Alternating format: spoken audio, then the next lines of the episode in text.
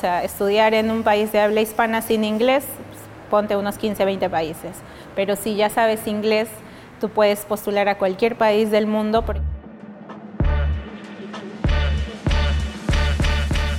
Crece, podcast del Pronavec. Conoce de cerca la experiencia detrás de la educación. Hola, bienvenidas y bienvenidos al podcast Crece del Pronavec cómo una beca del Pronavec te puede abrir hacia un mundo de oportunidades. En este podcast, en este episodio, vamos a responder esta pregunta con la historia de Lady Cáceres. Hola, Lady, ¿cómo estás? Bienvenida al podcast. ¿Qué es tu podcast? Eh, muchas gracias por la invitación y bueno, buenas tardes con todos los que estén viendo el podcast.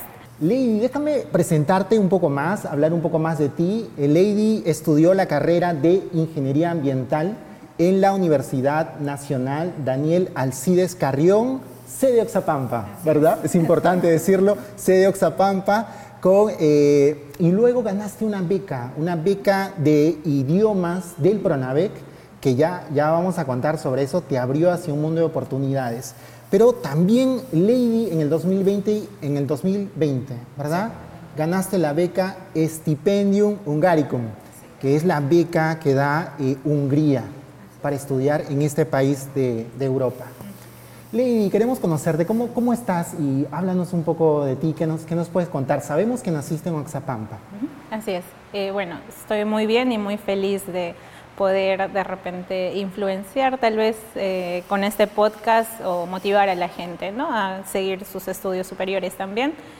Y bueno, sí, yo soy de Oxapampa, eh, que es un distrito en el departamento de Pasco, pero también es provincia, está designada como provincia, cuenta con ocho distritos eh, el cual eh, como provincia ha sido ya eh, reconocido por la UNESCO el 2 de junio del 2010 como Reserva de Biosfera Oxapampa Cayanesha. Reserva de Biosfera. Así es. Justamente porque tiene varias áreas naturales protegidas como el, el Parque Nacional Yanachaga Chemillén, tenemos el Bosque de Protección San Matías San Carlos, un área de conservación también municipal que es el Bosque Cholet, que queda en Villarrica y bueno, la Reserva Comunal Yanesha. Lady, dijimos bueno que estudiaste ingeniería ambiental y aquí viene la historia. Tú ganaste, eh, ya nos cuentas en qué año, una beca del Pronavec para estudiar idiomas, inglés, y esto hizo un, antes y un después en tu historia, ¿podría decirse así? Sí, yo estudié en la universidad entre el 2007 al 2011 y bueno, en ese entonces pues ya tenía la intención de, digamos, estudiar fuera del Perú, aprender un poco más. Y eh, bueno, en ese entonces yo no hablaba inglés, entonces las únicas oportunidades que yo tenía o las opciones era países de habla hispana, entonces América Latina o España. Entonces, el 2015, mientras trabajaba en Oxapampa, eh, me di con la sorpresa de que había esta convocatoria de la beca idiomas y bueno, decidí postular porque estaba abierta a profesionales tanto de instituciones eh, públicas como privadas pero también había un tema de estar entre los primeros puestos, ¿no? El tercio superior, quinto superior. Ahí, ahí estamos tomando apuntes entonces que hay que tener buenas notas. Así es. Ya. Y, y, luego síguenos contando. Entonces, eh, bueno, como formaba parte del quinto superior, al haber terminado en segundo puesto la universidad, eh, decidí aplicar, ¿no? Cumplía con los requisitos, apliqué y bueno, en septiembre del 2015 estaban iniciando ya las clases era una beca intensiva para aprender inglés desde el básico hasta el avanzado, más la preparación CAE, que es la certificación internacional, ¿no? Y entonces nos dices que tus opciones se abrieron, se multiplicaron. Así es, porque como decía, ¿no? O sea, estudiar en un país de habla hispana sin inglés, ponte unos 15, 20 países. Pero si ya sabes inglés, tú puedes postular a cualquier país del mundo porque he descubierto también con este tema del Pronavec que hay ah, becas que otorgan los diferentes gobiernos y mayoría de ellas son pues becas integrales. Entonces, eh, esto pues obviamente si tú quieres estudiar en cualquier otro país que no hable español, tienes que saber el inglés, porque o estudias en inglés o estudias en el idioma del país. Y tú, cuando aprendiste inglés, entonces postulaste a la beca Stipendium Hungaricum, que es la beca que da Hungría y cuéntanos esa experiencia, ¿cómo así ganaste esa beca? ¿Qué ocurrió? ¿Estuviste en Hungría? Háblanos de tu experiencia. Bueno, eh, la beca inglés terminamos el 2017, en marzo, y de ahí, pues como tú sabes, el tema de conseguir trabajo es un poco complicado. Entonces, al estar paralizada prácticamente dos años por el tema de estudiar el inglés, eh, fue un poco complicado conseguir trabajo. Eh, entonces decidí enseñar inglés, aparte que teníamos un compromiso de enseñanza del idioma, entonces lo cumplía ya en, justo en una escuela primaria donde yo estudié. Enseñaste inglés en la escuela primaria donde tú estudiaste. Wow. Y, también, no solamente en esta escuela, en otras escuelas enseñaste inglés, ¿verdad? Sí, esa fue, digamos, el voluntariado que me impulsó o me motivó a seguir enseñando. Y tal vez haya influido un poco el tema de que mis papás son docentes. Ah, Mi papá es docente de primaria, actualmente es director del Colegio Petronila Sánchez Cárdenas en Grapanazúa y en Oxapampa, y mi mamá es profesora de inicial. Entonces, digamos, siempre he estado rodeada de este tema de la enseñanza y al ser la hija mayor y única hija por casi nueve años, pues digamos que mis papás han sido un poco estrictos en el tema del estudio, ¿no?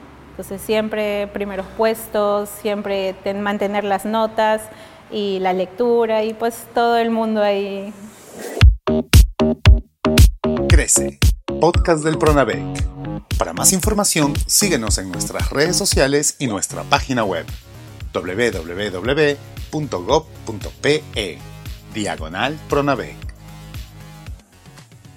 Justamente eh, estamos en el contexto de que se ha lanzado la beca Stipendium Hungaricum. Se lanza cada año, ¿verdad? Así es. Eh, la beca Stipendium Hungaricum inicia los 15 de noviembre hasta los 15 de enero, más o menos. Es la oportunidad de los postulantes de inscribirse a través de la página, subir toda la documentación necesaria y bueno, sigue un proceso hasta más o menos julio del siguiente año, porque en agosto más o menos estás ya tramitando la visa, que es totalmente gratuita en la Embajada de Hungría, y pues en septiembre, la primera semana de septiembre, los alumnos deberían estar ya eh, llegando a sus universidades, ¿no? Allá en Hungría. Pues ahí están las fechas para los que quieran eh, postular a esta, beca. Y eh, tú además eres la presidenta de los becarios egresados de esta beca y en las distintas charlas que das, ¿cómo animarías tú a las personas que están escuchando este podcast a que se animen a estudiar en Hungría? Tú has estado allá, ¿qué les dirías? ¿Qué, ¿Cómo les animarías a que postulen a esta beca? Bueno, es un poco complicado por el tema de la distancia y eso fue una, digamos, de las barreras, por así decir, que inicialmente tenía, porque mi mamá no quería que viaje. Como muchas familias, ¿no? Eso de despegarte. Pero eh, bueno, eh, yo siempre y mi familia siempre ha estado poniendo a Dios primero, o sea, confiando en Dios. Y esa parte también como que en algún momento la tranquilizó ella y dijo, viaja. Entonces empecé, lamentablemente para mí no fue un, un inicio, digamos, muy bueno o muy bonito porque estábamos en época de pandemia en el 2020. un momento complicado. Sí, y bueno, en el tema de los contagios, entonces Oxapampa como distrito cerró sus fronteras, digamos así, entonces no salían los buses. Entonces yo tenía que venir aquí a Lima para presentar, em, eh, actualizar mi pasaporte porque estaba vencido. Luego tenía que iniciar los trámites de la visa, entonces tenía que salir por Villarrica, con moto hasta Villarrica y de Villarrica sí salían los buses para acá, entonces así pude eh, actualizar el pasaporte y luego presentar los papeles también para el visado, ¿no? Hiciste todo eso, pero finalmente viajaste a Hungría. ¿Qué es lo mejor que, de esta experiencia para ti? Ah, fue una experiencia completa.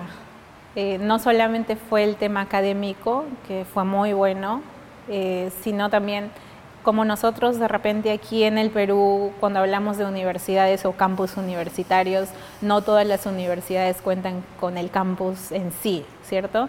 Allá es totalmente lo opuesto. El campus, al menos de la universidad a la que yo asistí, que es la Universidad de Miskolc, es un campus muy grande y completo. Tiene la infraestructura académica, ya sean laboratorios, eh, aulas, eh, el tema administrativo, qué sé yo, y también tiene su biblioteca muy aparte, que es muy grande y bonita, tiene áreas verdes Y digamos, eso fue lo familiar para mí con Mishkolsk y Oxapampa, que es mi, mi ciudad natal.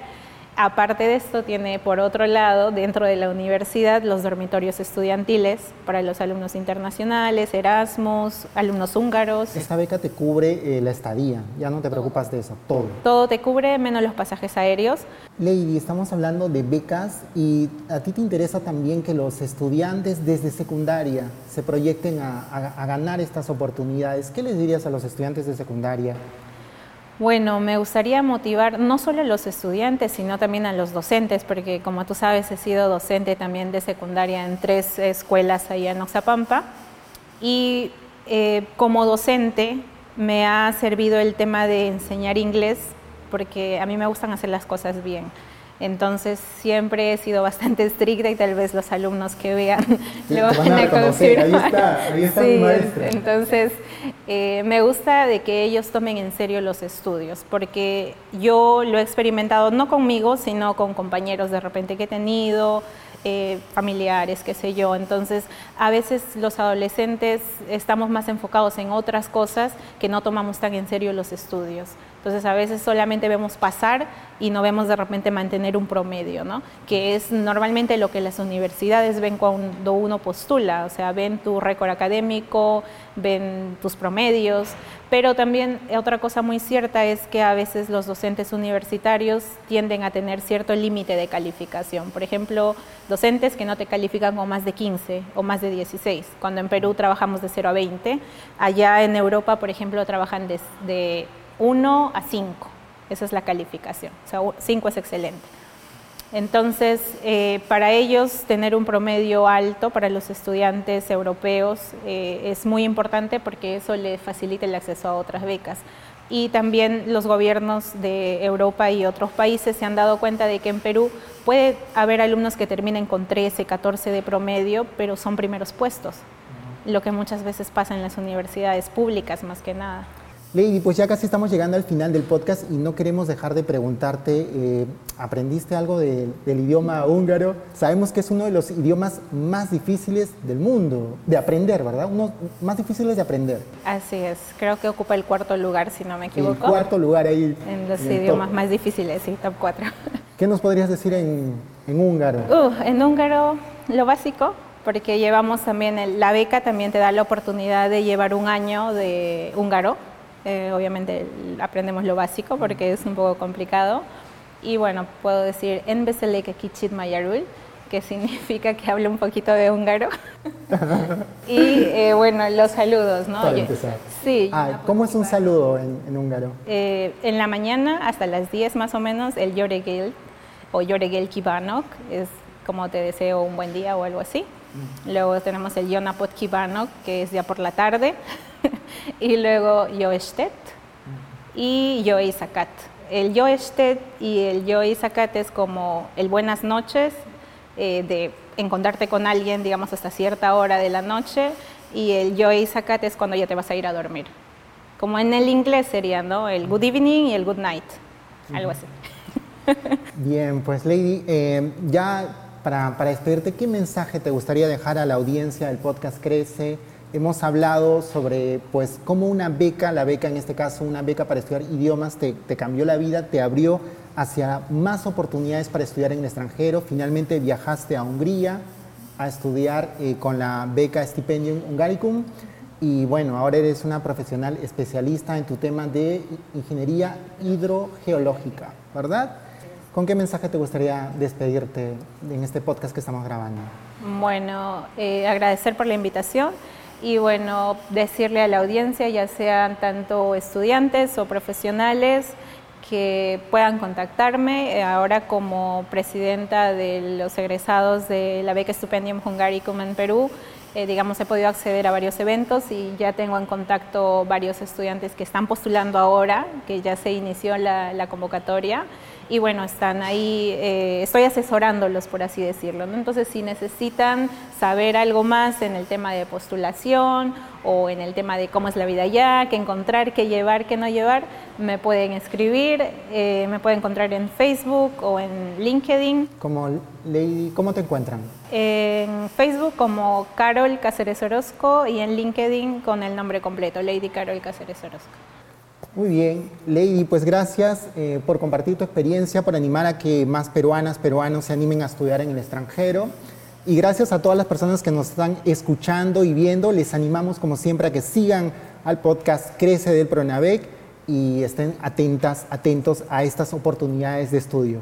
Muchas gracias, nos encontramos en un próximo episodio. Chao. Chao.